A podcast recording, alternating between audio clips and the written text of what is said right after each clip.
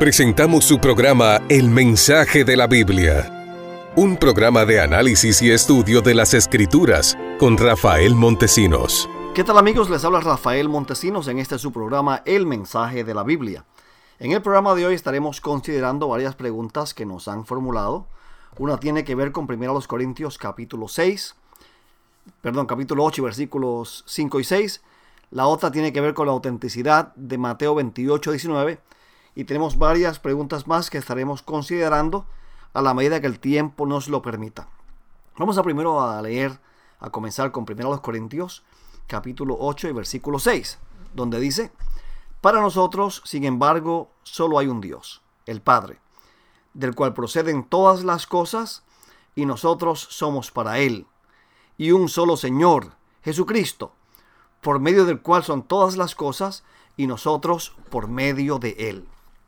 La persona que me formula esta pregunta dice, Rafael, yo solamente veo dos personas en la deidad. Aquí no se mencionan tres, sino dos. Bueno, primeramente usted no puede hacer teología del silencio, citando un versículo que menciona dos. Yo podría citar un versículo que menciona solamente uno y decir que Dios solamente se compone de una persona. Por ejemplo, yo puedo citar allá Juan 17.3, donde dice que el único Dios verdadero es el Padre. Entonces digo, pues el Hijo no es Dios, ni el Espíritu tampoco. O también puedo citar Mateo 28, 19, puedo citar 2 Corintios 13, 14, Judas 20 y 21, Primera Pedro 1, 2, Apocalipsis 1, 4 al 6 y decir, bueno, aquí se mencionan tres. No es uno ni dos, son tres. Cuando uno estudia la Biblia hay que hacer consenso con con lo que las escrituras afirman sobre el tema y no amparar conclusiones en un solo texto, en un solo pasaje. Vamos a ver realmente qué dice 1 Corintios capítulo 8 y versículo 6 en su contexto. En ese capítulo, el apóstol Pablo está hablando de una conducta pagana, el comer carnes sacrificadas a los ídolos. Y había divisiones serias en la iglesia de Corinto. Así que entonces, en el capítulo 8 de 1 Corintios, que aquí lo estoy buscando rápidamente, para no quedarme atrás, dice aquí en el versículo 3, acerca pues del comer de los sacrificios a los ídolos, sabemos que un ídolo nada es en el mundo y que ninguno es Dios, sino uno. Definitivamente nosotros creemos en un solo Dios. Según las escrituras, Dios, la deidad bíblica, es una naturaleza divina en tres personas, en el Padre, en el Hijo y el Espíritu Santo. Los tres constituyen una deidad, un Dios. Luego dice el versículo siguiente, el versículo 5.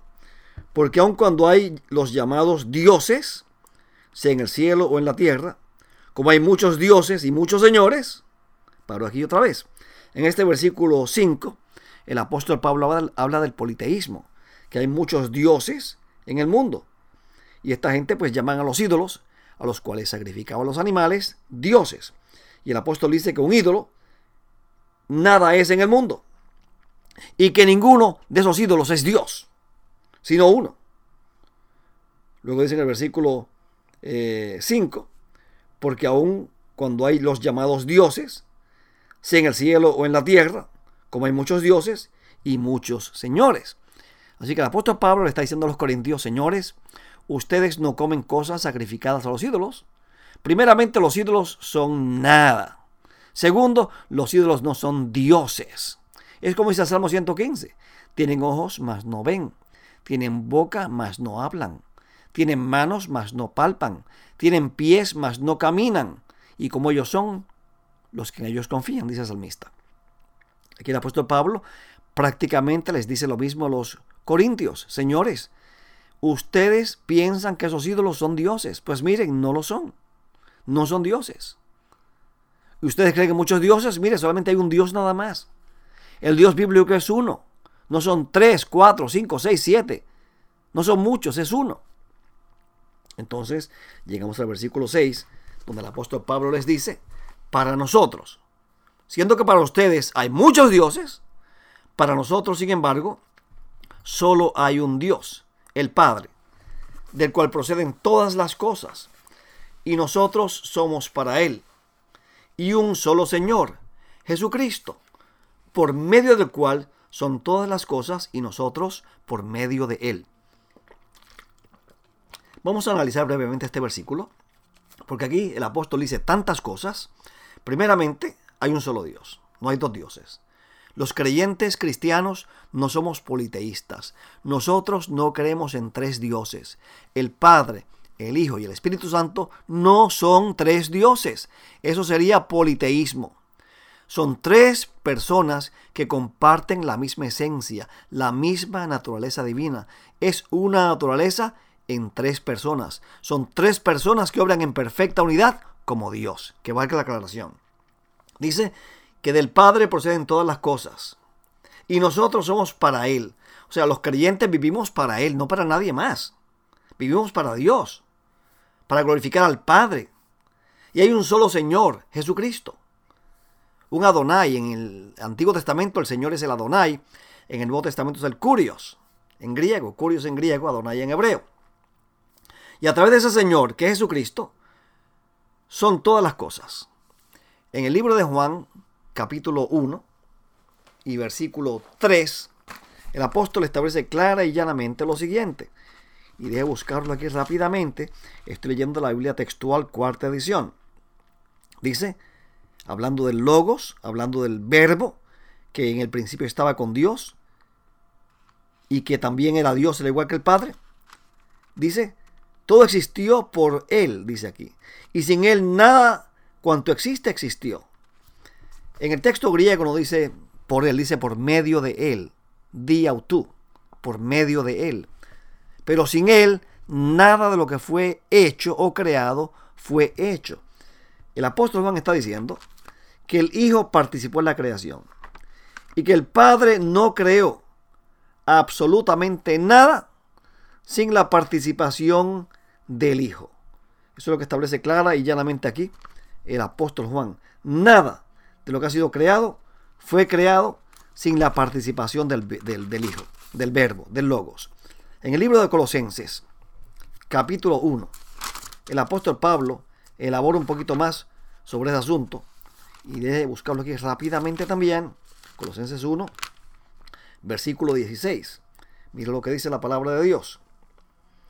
Porque en Él fueron creadas todas las cosas.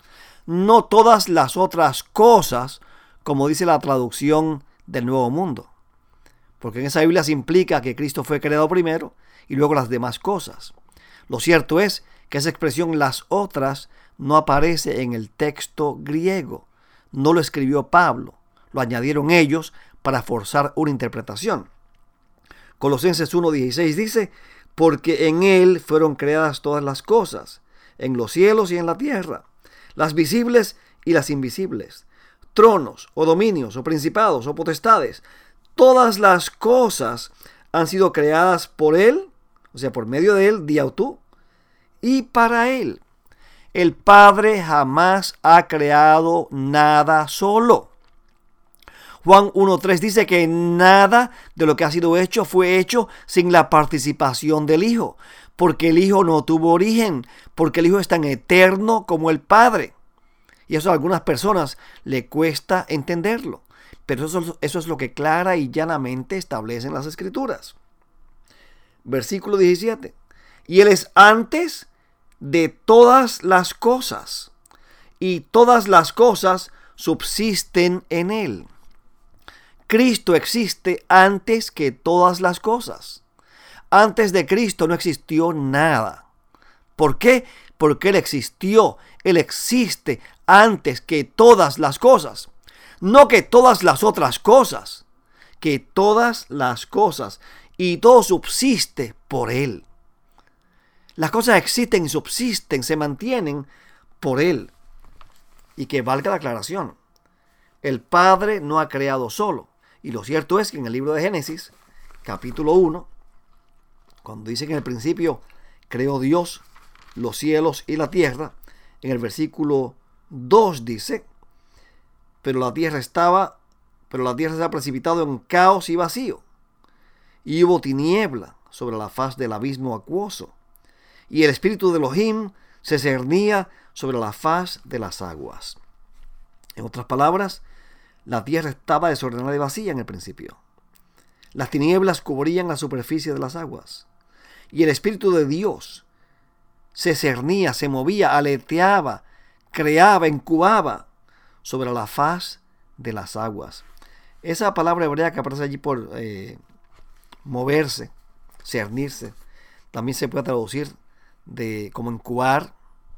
Él incubaba, él aleteaba como un águila aletea sobre sus polluelos en un nido, en una nidada dando la idea de que el Espíritu Santo estaba allí como un poder creativo, no como un viento allí o como un patito en el agua nadando, como algunos lo quieren presentar. No, Señor, Él estaba allí creando junto al Padre y al Hijo. Por eso Dios dijo, hagamos al hombre a nuestra imagen, conforme a nuestra semejanza, en Génesis 1.26. Volvamos a 1 Corintios 8.6. Lo voy a leer otra vez. Para nosotros, sin embargo, solo hay un Dios, el Padre, del cual proceden todas las cosas, y nosotros somos para Él, y un solo Señor, Jesucristo, por medio del cual son todas las cosas, y nosotros por medio de Él. En este pasaje, el apóstol Pablo utiliza dos títulos que en la Biblia se aplican tanto al Padre como al Hijo. El primer título es Dios.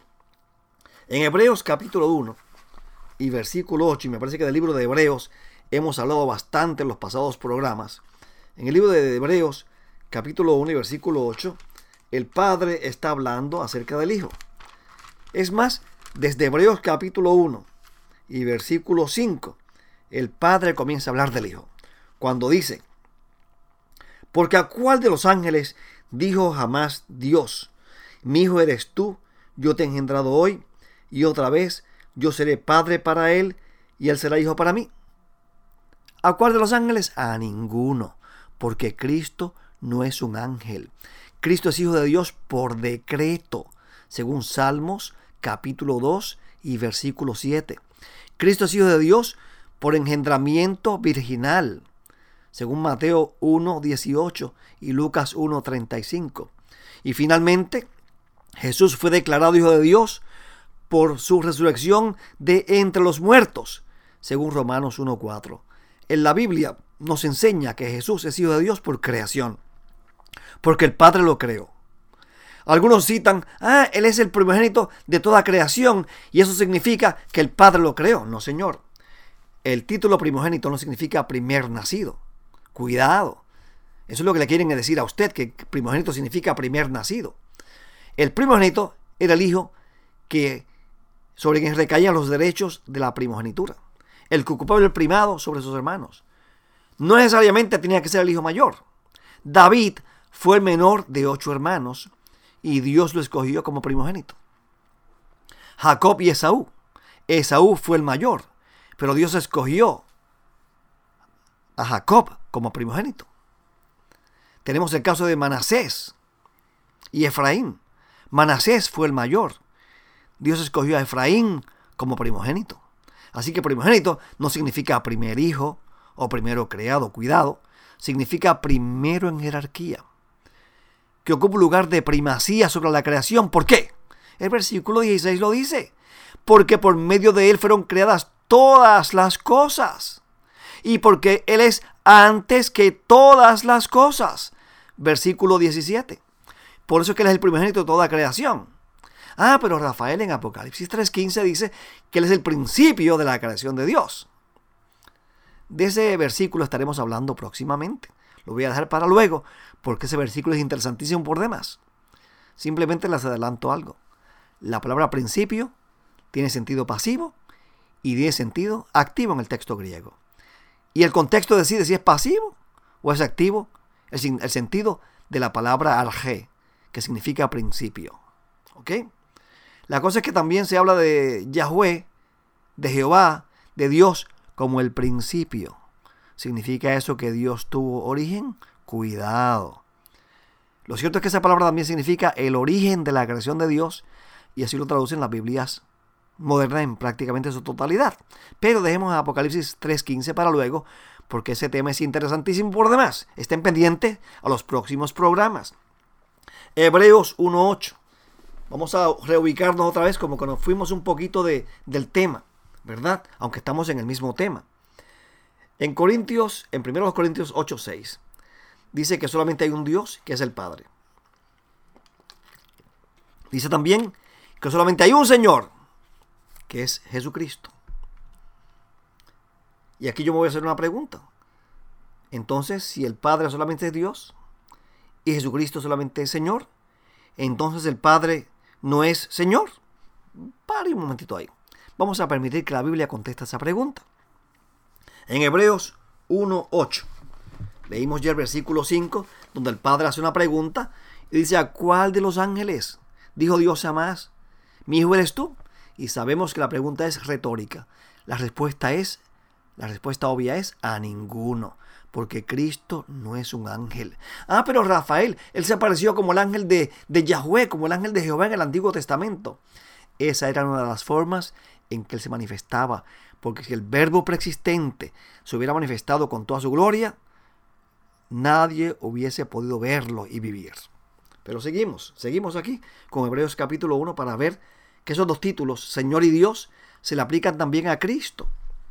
Y nada más y nada menos que por el Padre, por si acaso. Porque es que me encuentro muchos antitrinitarios. Inclusive personas que han militado en nuestras filas, en nuestra iglesia adventista. Y ahora dicen, no, solamente el Padre es Dios. Jesucristo no es Dios.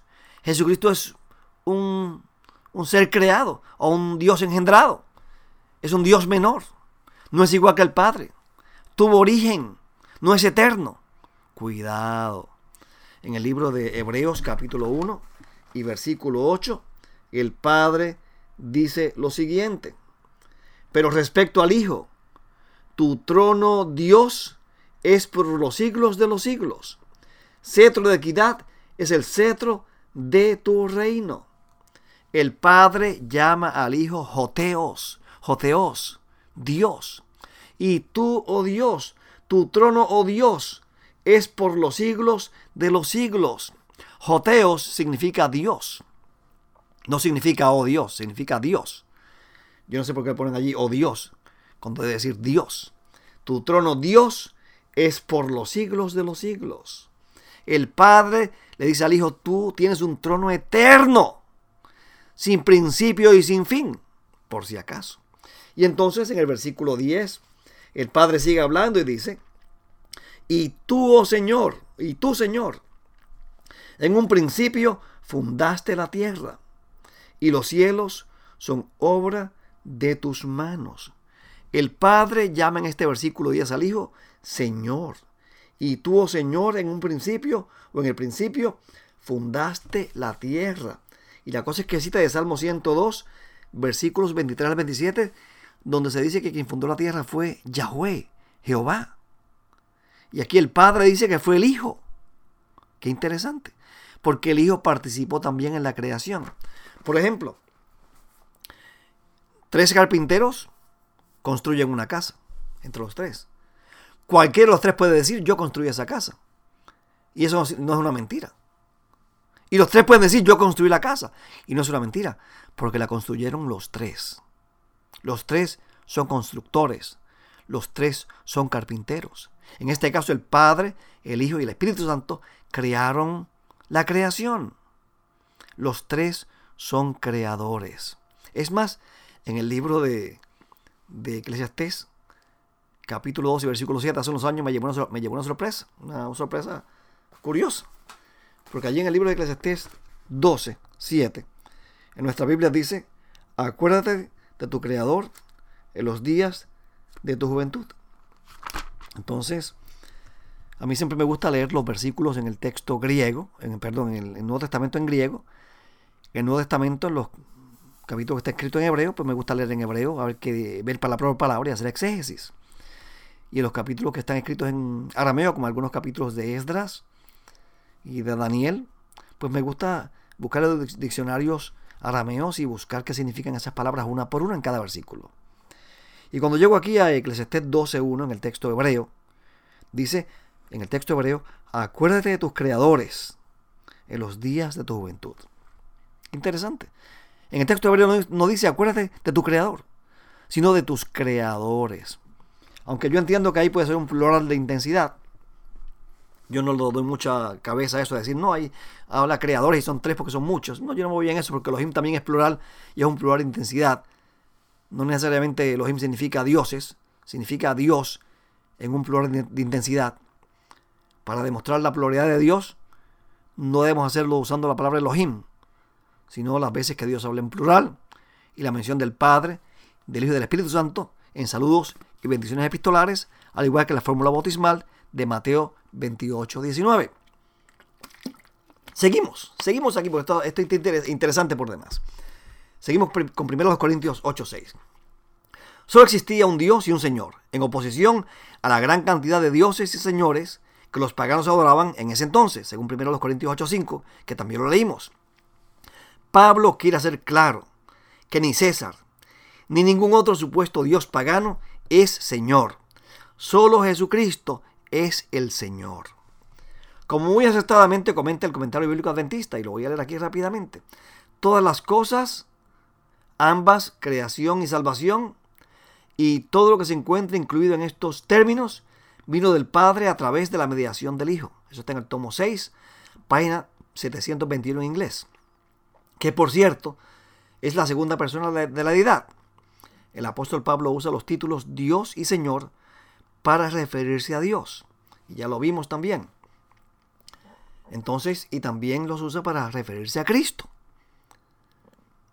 Por ejemplo, Romanos 9.5, el apóstol Pablo usa un versículo interesantísimo por demás. Y qué lástima que no tenga el tiempo que quisiera tener para analizar este versículo. Y a este versículo le voy a dedicar también un programa completo, a Romanos 9.5, donde el apóstol Pablo establece claramente algo muy interesante acerca de Jesús y que también otras personas malinterpretan y dicen que ahí no dice eso, pero cuando usted lo lee, eso es lo que dice ahí, vamos a leerlo. Romanos capítulo 9 y versículo 5, de quienes son los patriarcas y de los cuales, según la carne, vino Cristo, el cual es Dios sobre todas las cosas, bendito por los siglos. Amén. Algunos dicen aquí, no, Rafael, espérate un momentito, Rafael. Ahí dice que Cristo, que vino Cristo. Entonces, eh, el cual sobre todas las cosas, bendito por los siglos, es una exclamación aparte, es una, es una frase aparte. No, Señor. No, Señor. Aquí, en Romanos 9:5, el apóstol Pablo está diciendo de quienes son los patriarcas y de los cuales, según la carne, vino Cristo. Lo que es el cual, el cual es Dios. ¿Cuál es el antecedente del cual es Dios? ¿Cuál es el antecedente más próximo a Dios? Cristo. Aquí está hablando de Cristo como Dios sobre todas las cosas, bendito por los siglos. Así que el apóstol Pablo en repetidas ocasiones utiliza el título Dios para aplicárselo tanto al Padre como al Hijo.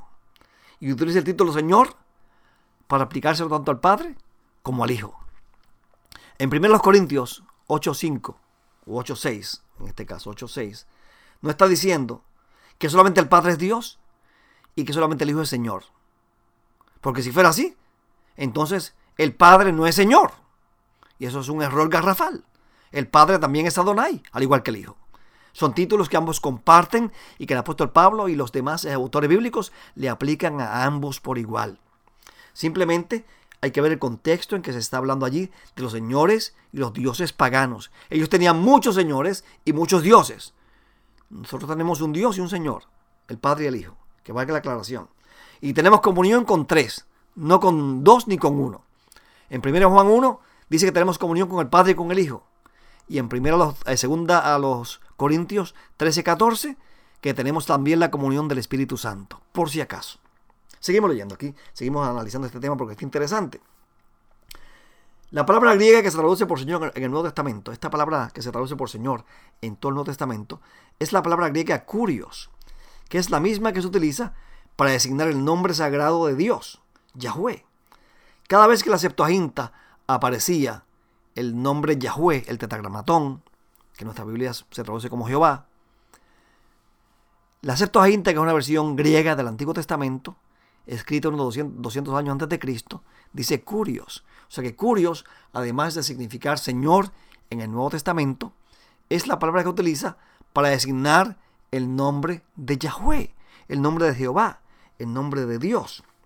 Y esto no se puede pasar por alto.